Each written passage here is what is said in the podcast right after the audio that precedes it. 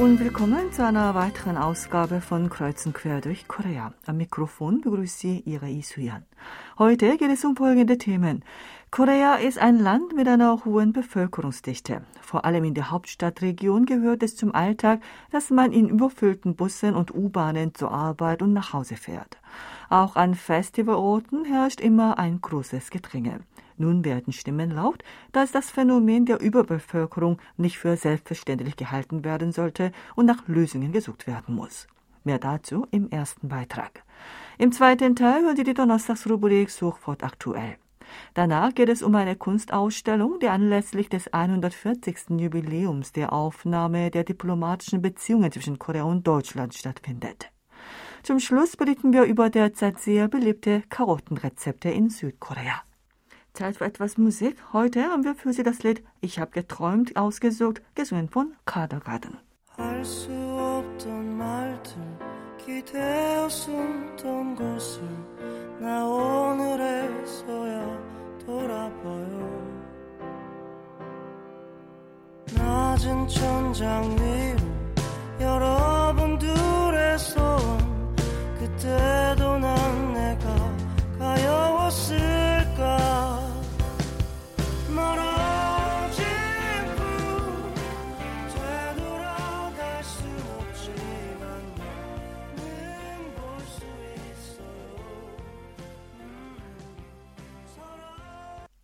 Seit dem tragischen Unglück im Isaulau ausgeviertel Itaewon am 29. Oktober hat eine Angestellte in ihren 30ern, die im Seouler Stadtteil Mukdong lebt, Angst vor ihrer Fahrt zur Arbeit morgens und der abendlichen Heimfahrt. In Mokdong gibt es viele Einbahnstraßen und die wenigen Dorfbusse sind häufig ganz voll. Seit dem Unglück in Itaewon ist ihre Angst davor, zu Tode gedrückt zu werden, größer geworden. Die U-Bahn-Station befindet sich schon an der nächsten Haltestelle und gewöhnlich hätte sie diese Zeit, die sie im Bus ganz eingeengt zwischen anderen Fahrgästen stehen muss, schon irgendwie ausgehalten. Am 1. November hat sie aber zwei Busse einfach fahren lassen, ohne einzusteigen. Seit gestern verlässt sie die Wohnung zehn Minuten früher als gewöhnlich, damit sie in einem etwas weniger voll besetzten Bus fahren kann. Sie möchte künftig Orte mit einem hohen Menschenaufkommen möglichst meiden. Südkorea ist ein Land mit einer hohen Bevölkerungsdichte und dementsprechend hielten die meisten südkoreanischen Bürger die gelegentliche Enge für ein kein drängendes Problem. Weil dazu die Einwohner auf die Hauptstadtregion wie Seoul und Gyeonggi konzentriert sind, ist es für die Bewohner dieser Region ein normales Alltagserlebnis, dass sie zum Beispiel in vollbesetzten Bussen und U-Bahnen fahren oder sich ins Gedränge begeben müssen. Anlässlich des großen Unglücks in Massengedränge, bei dem 156 Menschen starben, werden nun die Stimmen derer laut, die behaupten, dass die Verbesserung des Systems wie die breitere Streuung von wichtigen Einrichtungen überdacht werden müsse. Angaben des Ministeriums für Land und Verkehr am 1. November zufolge beträgt die Einwohnerzahl der Hauptstadtregion mit Stand vom vergangenen Jahr insgesamt 26,02 Millionen. Diese Zahl entspricht einem Anteil von 50,4 Prozent an der gesamten südkoreanischen Bevölkerung. Es ist zwar kein rasanter Anstieg, aber die Konzentration der Einwohner auf die Hauptstadtregion nimmt Jahr für Jahr zu, sodass der Anteil der Einwohner der Hauptstadtregion von 49,6 Prozent im Jahr 2017 jedes Jahr steigt. In den 16 größeren Ballungsräumen in der Hauptstadtregion einschließlich Seoul ist die Lage noch ernsthafter. Deren Fläche entspricht an der gesamten Hauptstadtregion einem Anteil von lediglich 17 Prozent, aber in diesen 16 Städten leben 72,2 Prozent der Einwohner der Hauptstadtregion. Deshalb haben die Bewohner der Hauptstadtregion jeden Tag mit den Risiken der Überbevölkerung zu tun. Besonders deutlich treten die Folgen bei der Nutzung von öffentlichen Verkehrsmitteln in der Verkehrsspitzenzeit zutage. Wenn bestimmte Veranstaltungen stattfinden, ist es noch einmal zusätzlich voller. Dass die Bevölkerung auf die Hauptstadtregion konzentriert ist, lässt sich nicht sofort ändern. Deshalb gibt es die Meinung, dass eine realistische Lösung wie die breitere Streuung von wichtigen Einrichtungen gefunden werden muss. Das Unglück in Itaewon hat in vieler Hinsicht bei den Südkoreanern tiefe Wunden hinterlassen. Eine Angestellte hat am 1. November auf dem Weg zur Arbeit etwas Außergewöhnliches erlebt. Als sie in die U-Bahn einsteigen wollte, die ohnehin schon voll war, hatte sie das Gefühl, dass Menschen hinter ihr sie nach vorne schoben, um noch in die Bahn einsteigen zu können. Sie schrie nach hinten, nicht zu schieben. Normalerweise wird diese Bitte nicht erhört. Sie merkte aber diesmal, dass alle in ihrer Umgebung plötzlich still wurden und sich nicht bewegten. Dieser Anblick sei erstaunlich und gleichzeitig bitter und traurig gewesen. Auch andere Angestellte berichteten in sozialen Netzwerken, dass in den U-Bahnen und auch auf den Treppen in den U-Bahn-Stationen anders als früher eine große Ordnung herrschte. Jeder versuchte wie versprochen etwas Abstand zu anderen Menschen zu wahren. Einer meinte, ihm seien die Worte von jemandem in den Sinn gekommen, dass Sicherheitsvorschriften auf dem Blut von jemandem geschaffen werden. Ein Experte habe gesagt, dass die ganze Bevölkerung nun eine posttraumatische Belastungsstörung erleide. Experten raten, dass auch medizinischen Kräften und Mitarbeitern von Presse- und Medienunternehmen, die am Unglücksort im Einsatz waren, eine psychische und psychologische Behandlung angeboten werden sollte.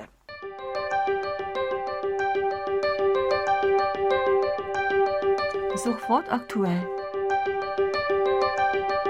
Es ist Zeit, uns mit interessanten Suchthemen der letzten Tage zu beschäftigen. Mit dem Studio ist auch heute wieder Sebastian Ratzer. Hallo, liebe Hörer. Das derzeit am häufigsten als Suchwort eingegebene und behandelte Thema ist selbstverständlich das tragische Unglück, das sich am vergangenen Samstagabend im Seoul ausgeführte Itaewon ereignet hatte und mehr als 150 Menschen das Leben kostete. Da das Thema in anderen Programmen wie den Nachrichten näher beleuchtet wird, wollen wir uns in dieser Rubrik mehr anderen Themen widmen. Das erste Thema in dieser Rubrik hat aber doch einen Zusammenhang mit dem Unglück. Der 11. November wird in Südkorea als sogenannter Pepero-Tag gefeiert, zu dem vor allem junge Menschen und Paare neben dem Süßwarenprodukt Pepero auch Geschenke austauschen. Der Pepero-Tag bringt den Herstellern und Vertrieben von Pepero-Stäbchen hohe Einnahmen. Deshalb betreiben sie auch jedes Jahr zu diesem Tag ein aktives Marketing.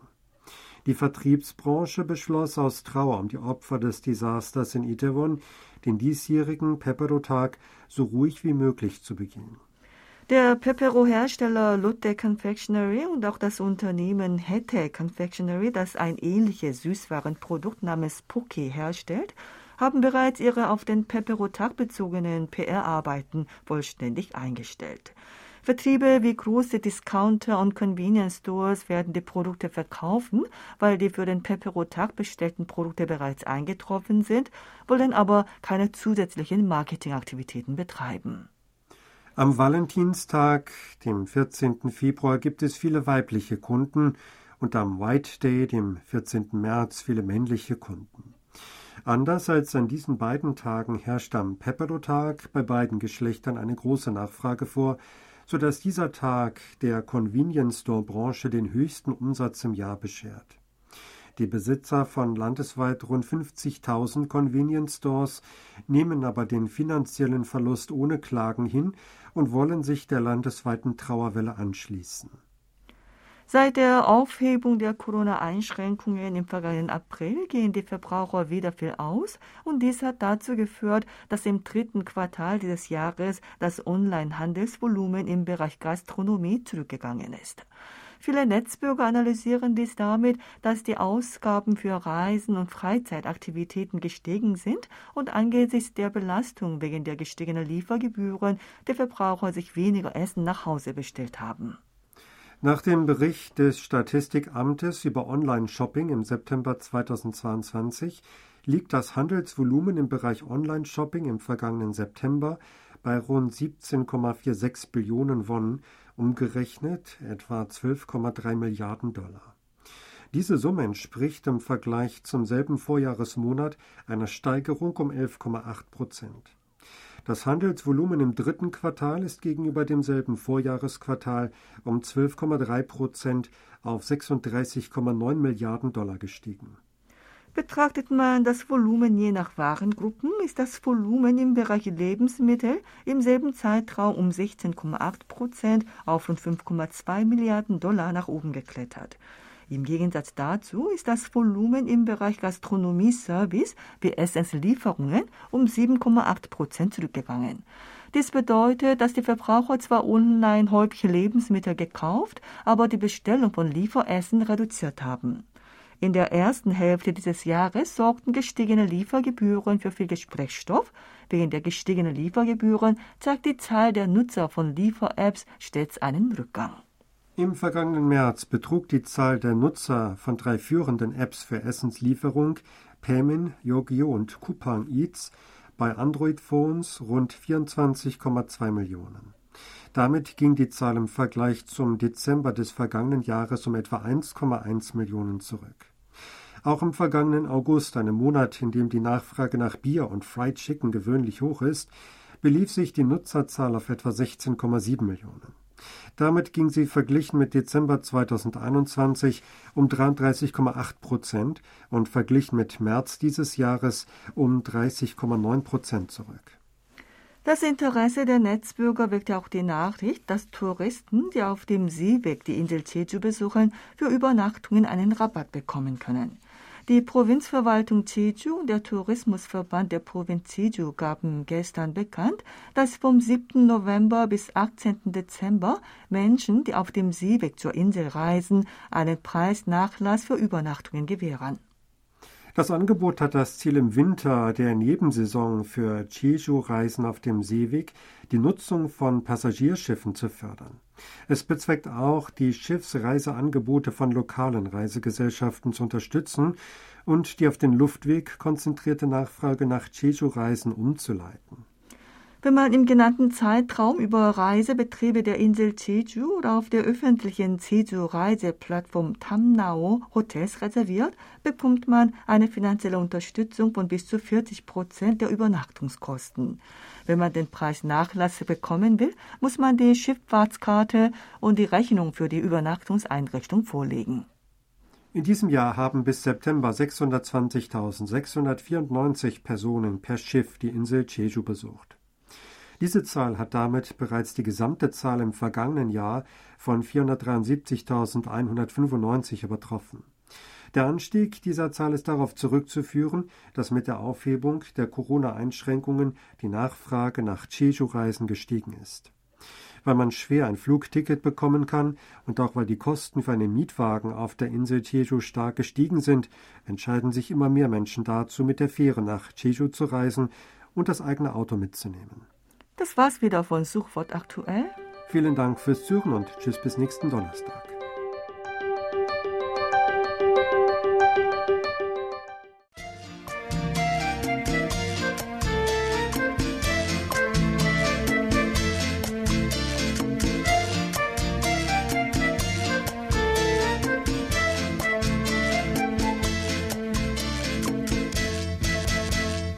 2023 ist das 140. Jahr seit der Aufnahme der diplomatischen Beziehungen zwischen Korea und Deutschland. Zu diesem Anlass findet vom 28. Oktober bis zum 27. Januar 2023 im Kim Dae-jin Kunstarchiv und Museum in Seoul die Ausstellung Kunstaustauschgeschichte von Deutschland und Korea, der Grund vom Reiten durch Nacht und Wind statt. Die Ausstellung beleuchtet anhand von Kunstwerken und archivierten Ausstellungsmaterialien die etwa 100-jährige Geschichte des Kunstaustausches zwischen Korea und Deutschland. Zur Schau gestellt werden unter anderem Werke von koreanischen Künstlern wie Bae Un-sung, Peng Nam-jun, An Gyu-chol und Moon, die sich in Deutschland ihre künstlerische Karriere aufgebaut haben, und das Archiv von Pang Ne-kyung. Park, die ehemalige Kunstforscherin des Nationalen Museums der zeitgenössischen Kunst, hat in den 1980er Jahren eine Ausstellung der zeitgenössischen Kunst Deutschlands geplant. Ihr Archiv wurde zur Zeit ihres Studiums in Deutschland in den 1950er Jahren angelegt. Zudem werden auch das 1929 erschienene Buch Geschichte der koreanischen Kunst von André Eckert und Dokumente und Programmbücher zu im koreanisch-deutschen Austausch in beiden Ländern veranstalteten Kunstausstellungen gezeigt. André Eckert, der von 1884 bis 1974 lebte, war der Begründer der deutschen Koreanistik und Verfasser etlicher Werke zur Sprache, Kultur und Geschichte Koreas. Zu den ausgestellten Kunstwerken gehört vor allem das Selbstporträt von Pe Un-song aus den 1930er Jahren. Der koreanische Maler, der von 1900 bis 1978 lebte, ist der erste Koreaner, der in Deutschland Kunst studierte. Er begann 1923 an der Kunstschule Regensburg die grundlegenden Kunsttechniken zu erlernen und studierte von 1925 bis 1930 an der Vereinigten Staatlichen Schule für Bildende und angewandte Kunst Berlin. Anschließend war er in Europa als Künstler aktiv, bis der Zweite Weltkrieg ausbrach. Auf seinem Selbstporträt ist im Hintergrund eine Kneipe in Berlin zu sehen. Im Vordergrund ist ein Mann mit einem traditionellen koreanischen Hut eines Schamanen zu sehen. Peun Song glaubte, dass der orientalische klassische Stil in westlichen Maltechniken sehr wichtig sei, daher vermischte er in seinen Werken häufig den Orientalismus mit westlichen Maltechniken. Peng Namjoon, der als der Begründer der Video- und Medienkunst gilt, studierte an der Münchner und Kölner Universität Architektur, Musikwissenschaften und Philosophie. 1958 begann er an der Hochschule für Musik Freiburg Komposition zu studieren. Im selben Jahr traf er den US-amerikanischen Komponisten John Cage, von dem er stark beeinflusst wurde. In der Ausstellung im Kimdalsen Kunstarchiv und Museum wird ein Tonbandobjekt gezeigt, das die Tonaufzeichnung der ersten Aktion von Peng Nam-jun jenseits konventioneller Musik ist. Diese erste Performance von Peck, die im Jahr 1959 in der Düsseldorfer Galerie 22 gezeigt wurde, trug den Titel Hommage an John Cage, Musik für Tonbänder und Klavier.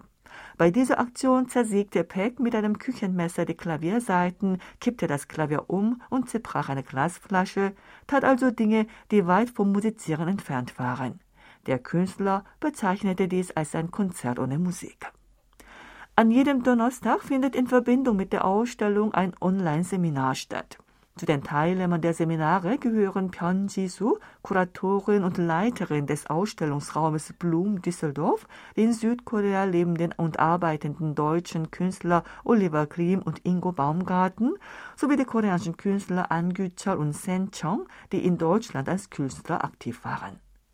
Kim Dal-jin, Direktor des Museums, sagt, seit dem Aufkommen des Internets in den 1990er Jahren und seit durch diese Technologieentwicklung selbst der kleinste Bereich unseres Lebens globalisiert worden ist, seien bereits rund 30 Jahre vergangen. Die Ausstellung Kunstaustauschgeschichte von Deutschland und Korea sei geplant worden, um in der heutigen Lage anhand von Dokumenten, Werken und Materialien aus der Vergangenheit über die neue Richtung der Beschreibung der koreanischen Kunstgeschichte nachzudenken. Dabei sei der Fokus auf die dem Begriff Austausch innewohnende Vielfältigkeit und Andersartigkeit gelegt worden.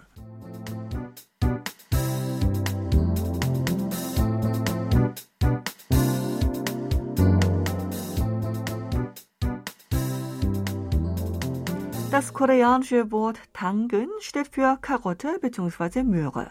Tangen ist in letzter Zeit ein sehr häufig zu hörendes Wort geworden. Denn die derzeit beliebte App für Gebrauchtwarenhandel heißt Tangen Market und wenn jemand Interesse an einem dort eingestellten Angebot hat, erklingt auf dem Smartphone des Verkäufers das Signal Tangen Tangen. Während sich die App Tangen Market großer Beliebtheit erfreut, gewinnt Tangen auch in der Küche an Bedeutung. Die Karotte ist nicht mehr nur eine Nebenzutat für verschiedene koreanische Gerichte. Viele Koreaner zeigen nun Interesse an Kochrezepten mit der Karotte im Mittelpunkt. Zurzeit erfreuen sich in sozialen Netzwerken europäische Karottenrezepte einer explosiv großen Beliebtheit. Auf der bekannten Food Contents Plattform mit dem ins Deutsche übersetzten Namen Unser Esstisch gehört Carotte Râpé, geriebener Karottensalat nach französischer Art, zu den beliebtesten Rezepten, die von den Nutzern dieser App häufig aufgerufen werden. Entsprechend diesem Trend brachten einige Convenience Stores auch Kimbab und Sandwiches mit Carotte Râpé auf den Markt. Neben diesem Karottensalat ist auch Karottenrösti sehr beliebt. Dass sie auch den Koreanern vertraute Gemüseart Karotte leicht und ohne große Mühe in für sie exotische europäische Gerichte umgewandelt werden, scheint in der Corona-Zeit viele sehr stark angesprochen zu haben. Karotten haben eine deutliche orangene Farbe, die in sozialen Netzwerken sehr auffällig ist und sind knackig und haben einen süßlichen Geschmack. Wenn die Gerichte schwierig zuzubereiten sind, können sie sich nicht gut verbreiten, gleich wie gut sie schmecken mögen. Die unerlässliche Bedingung für beliebte Kochrezepte zurzeit ist die Einfachheit. Sowohl beim Karottensalat als auch bei der Karottenrösti ist nicht viel mehr als Karotten erforderlich und auch die Zubereitung ist sehr einfach. Wo derzeit doch die Lebensmittelpreise steil ansteigen, kann man aus seiner im Kühlschrank liegenden Karotte ein neues Gericht zaubern. Das macht die Karottengerichte attraktiv. Zudem sind Zutaten wie Olivenöl und Currypulver, die jeweils für den Karottensalat oder die Karottenrösti verwendet werden, auch gut für die Gesundheit. Zum Beispiel verbessern sie die Cholesterinwerte. Abgesehen von der bereits allgemein bekannten ernährungsphysiologischen Wirkung der Karotte. Isang-Lim, Vorstandsmitglied der Plattform Unser Esstisch, sagt, Carrot Râpé sei noch bis vor sechs Jahren ein fremdes Nebengericht gewesen, das in Hotels oder Brunch-Restaurants zum Salat oder Sandwich serviert wurde. Karottensalat als ein eigenständiges Gericht habe es kaum gegeben. Derzeit ist der Karottensalat auch als ein Diätmenü sehr beliebt. Die Karottenrösti machen sich als Beilage zum Wein einen Namen. In der Tat sind auf Instagram viele Fotos zu finden, auf denen Karottenrösti mit Wein gezeigt wird.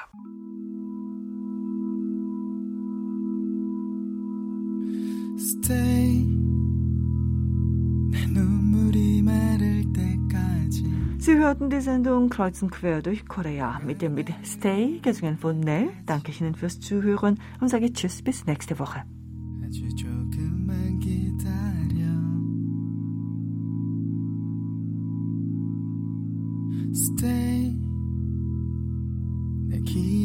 주인은